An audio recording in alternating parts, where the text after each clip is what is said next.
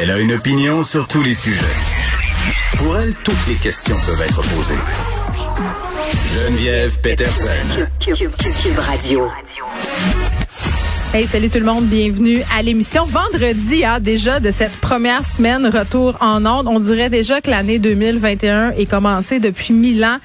Euh, tu sais, première semaine que tu reviens normalement là. Euh, ou qu'on retourne travailler après les vacances de Noël. Bon, là, c'était pas tout à fait comme d'habitude, vous allez me dire, mais vous comprenez l'idée.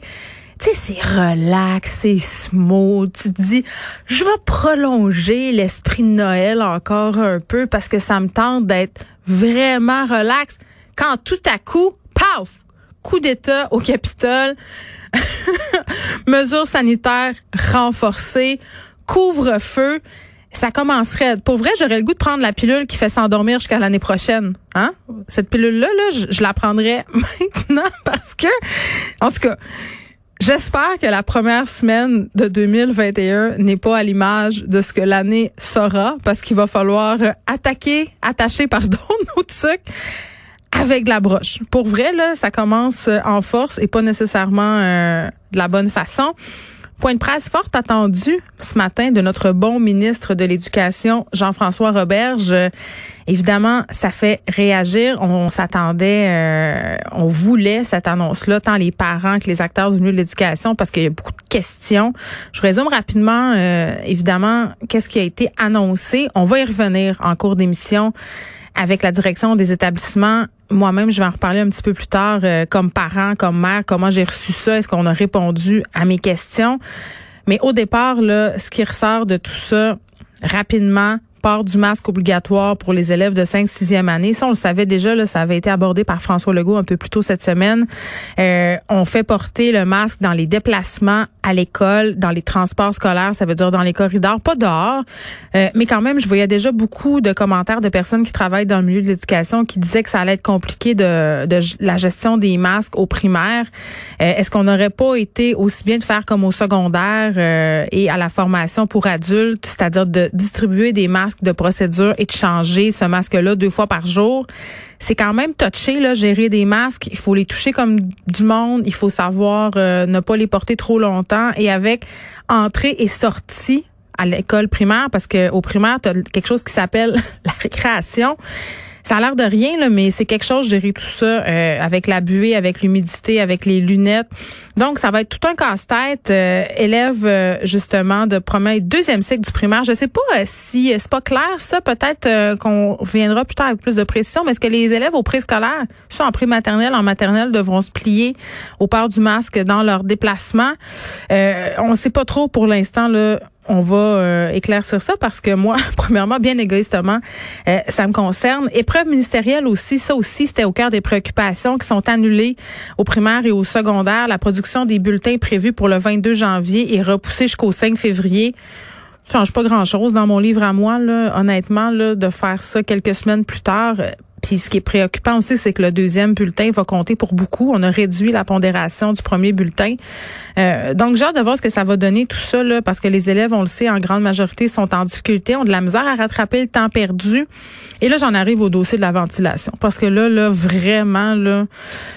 J'ai trouvé que c'était une belle occasion euh, de se rattraper, une occasion que raté M. Roberge euh, quand même essayer de s'en sortir en tournant un peu autour du pot, parler de la qualité de l'air, des tests qui avaient été effectués dans nos écoles dit que dans la majorité des cas, la qualité de l'air était satisfaisante. Souligne que 3% des locaux qui ont été testés qui devront faire l'objet d'interventions immédiates pour améliorer la ventilation, régénérer l'air.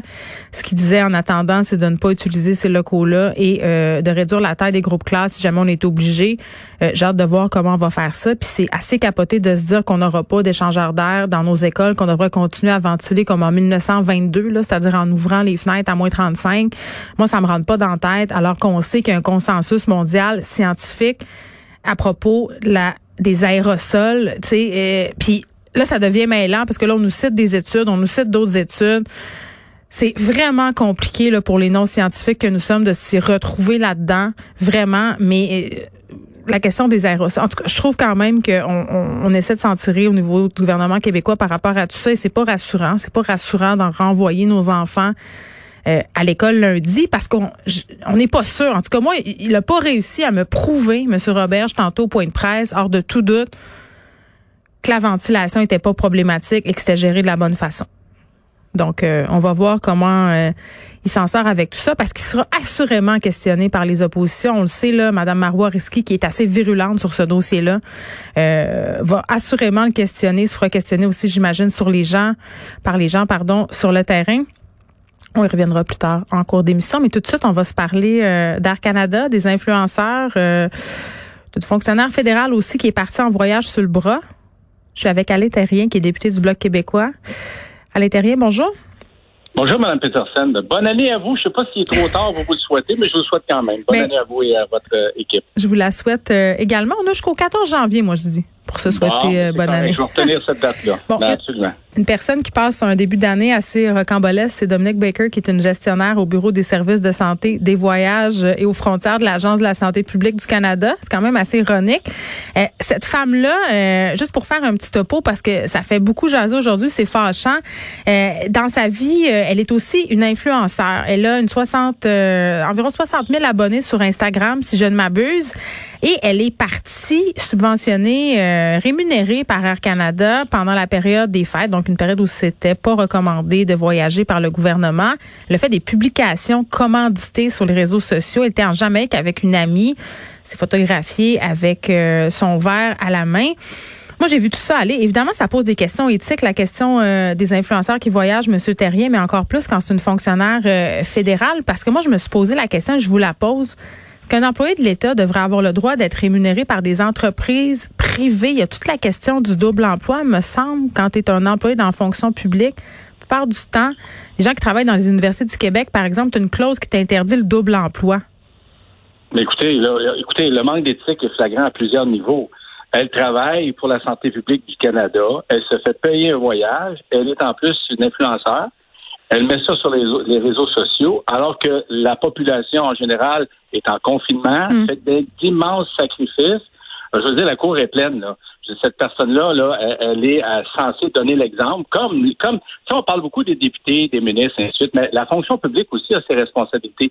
Les gens qui travaillent en plus pour la santé publique du Canada doivent avoir cette responsabilité supplémentaire-là. Moi, je ne peux pas concevoir que, en plus, Air Canada, qui est un citoyen corporatif, qui a eu beaucoup d'argent historiquement de la part des gouvernements et par conséquent des contribuables. À ce moment-là, vient faire un pied de nez gigantesque à toutes les démarches qui sont faites par la population pour essayer de finir cette deuxième vague-là. C'est complètement fou. Écoutez, cette histoire-là, c'est un cauchemar. Là. Euh, je ne comprends pas où, où était cette personne-là là, dans sa tête, qu'est-ce qui se passait pour faire euh, autant de dégâts au niveau de l'image publique, au niveau euh, du message qu'on envoie de la part de la de, hein, de, la part mm. de l'État. Les fonctionnaires qui, je vous dis là, les fonctionnaires ont encore un emploi. La plupart d'entre eux travaillent encore, alors que la que certaines parties de la population qui ne peuvent plus travailler, des restaurateurs qui sont souvent en situation de faillite technique, euh, des gens qui perdent leur rêve, qui perdent, qui perdent tout sur quoi ils avaient investi.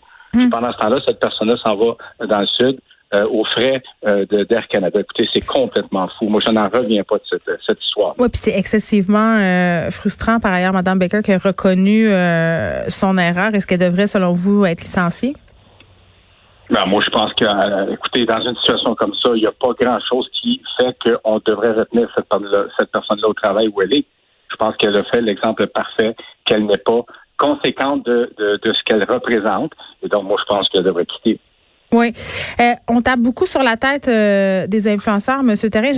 sortons du cas de Madame Baker euh, plus particulièrement. Là, on en a vu plusieurs ces dernières semaines, des gens quittés pour le Sud, des gens dont c'est le métier de voyager, des influenceurs. les influenceurs qui, soulignons-le quand même au passage, je veux pas les prendre en pitié, là, c'est pas ça du tout, mais il faut quand même le dire, qui ont perdu la majorité de leurs revenus. Pour la plupart, là, c'est une situation excessivement difficile de voir une compagnie, vous l'avez dit, comme Air Canada, euh, peut-être profiter de ça pour euh, faire des partenariats rémunérés, euh, les envoyer là-bas, alors que justement, vous l'avez dit, tout le monde est en train de se priver, alors que le gouvernement mhm. canadien dit ne sortez pas, que la province aussi, au niveau du Québec, on dit que les voyages sont pas recommandés. C'est de la délinquance corporative, carrément. Ben moi, je, moi, je pense que s'il y a quelqu'un qu'on doit pointé du doigt, là, c'est Air Canada. Comme je vous ai dit tantôt, Air Canada, c'est une entreprise qui a bénéficié des largesses de l'État et des Hmm. contribuables. De votre argent et mon argent. Et là, la santé publique dit clairement qu'on ne veut pas faire de voyages non essentiels. On veut qu'on limite le plus possible les déplacements.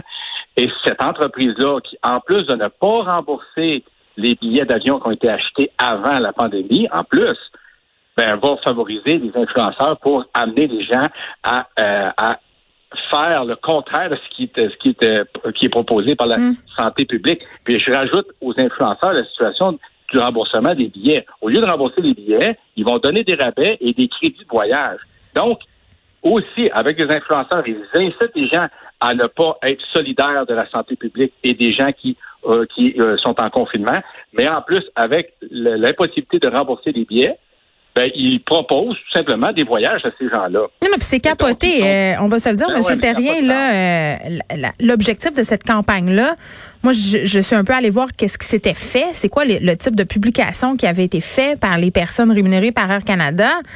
Et c'était vraiment, l'idée, c'était vraiment de démontrer aux gens que c'était possible de voyager en respectant les règles sanitaires. Je veux dire, c'est absolument surréaliste. Et ce qu'il est encore plus, à mon sens, Monsieur Terrien, c'est qu'Air Canada prend pas vraiment le blâme, commandent pas vraiment, disent qu'ils ont fait des partenariats de façon régulière par le passé, que c'est une pratique commune pour l'entreprise et que pour le moment, n'en prévoit pas d'autres. Si t'es Air Canada, là, tu dois venir t'expliquer sur la place publique.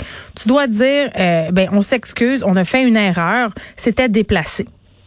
Ben oui, absolument. Surtout que dans, une situation de, de pandémie comme on connaît, elles ont eu l'occasion d'avoir 75% des remboursements des, des, euh, euh, qui leur a été donnés pour les travailleurs qu'ils engagent. Ils ont été aidés par l'État. Et puis, euh, le, le gouvernement euh, récemment disait, on va aider les transporteurs aériens, on va leur donner euh, de l'aide financière. Et la Mm. seule condition qu'on demandait à Air Canada, c'était de, de- de rembourser les, les paiements de billets d'avion que les familles avaient faits. Et c'était la seule exigence. Et là, ce qu'on s'aperçoit, c'est que Air Canada ne tient pas vraiment, on dirait, à cette aide financière-là. En tout cas, ne veut pas rembourser. Tu sais, c'est du double dip. Ils se disent, ben, on remboursera pas, mais on a besoin d'aide financière. Puis, du même coup, ben, on va profiter des influenceurs pour dire aux gens, malgré la pandémie, allez donc dans le sud parce que nous, on veut faire de l'argent avec vous autres, puis on va faire en sorte de s'en sortir euh, de cette pandémie-là. Mais le problème, c'est que on va s'en sortir ensemble. C'est un, c'est un, c'est un but commun qu'on s'est donné. Tous les, moi, je sais que vous, avec votre famille, vous avez des enfants, ben, on fait des sacrifices. Moi, je fais des sacrifices, ma famille, et puis euh, on est plein de gens à se limiter dans nos déplacements, puis on voit un, citoyen corporatif être aussi, euh, aussi déconnecté de la réalité. Moi, écoutez, je, je n'en reviens pas. Non, c'est je fâchant. Euh, ma fille Ah de ouais, 14 ça ans hier soir était sans connaissance euh, parce qu'elle me disait ben qu'est-ce qu'ils font tous dans le sud ces gens-là, ça a aucun bon sens.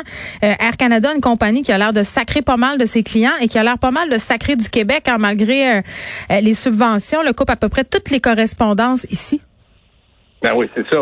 Puis je vous dis, historiquement, tu sais, c'est ces gens-là qui ont mis dehors les, les, le- le- les gens d'AVA, qui ont fait en sorte qu'ils ont eu des qui ont eu de, de, de bombardiers des, des de, la, de la série C à rabais. Ils ont eu de l'aide du fédéral. Écoutez, ça, ça, le- ça ne finit plus. Ils viennent d'acheter à rabais Transat. Je veux dire, c'est, c'est un goinfre euh, corporatif incroyable. Et puis, il est temps de, le- de les remettre à, à- à leur place. Et ça, c'est le, le- le rôle du gouvernement fédéral, de leur dire, un, vous remboursez vos billets d'avion euh, qui, qui ont été payés, et ensuite, faites en sorte que, que de, de limiter le plus possible les déplacements que vous allez offrir aux, aux gens pour le tourisme, pour des voyages non essentiels. Il me semble qu'il va falloir que là, s'ils sont pas capables de se raisonner eux autres mêmes, ben, je pense que le gouvernement devrait intervenir. Ben, regardez, M. Terrien, acheter, c'est voter. Là, quand on va pouvoir recommencer à voyager, une chose est certaine, moi, je prendrai plus, euh, je ne choisirai plus Air Canada. C'est déjà pas ma compagnie euh, préférée. Il y a le compte euh, Instagram qui existe, Cancel Influenceur. Là, moi, je dis Cancel Air Canada. À l'intérieur, merci, député Ça du me fait Bloc. plaisir, Mme Monsieur Terrier, qui est député du Bloc québécois. Merci beaucoup.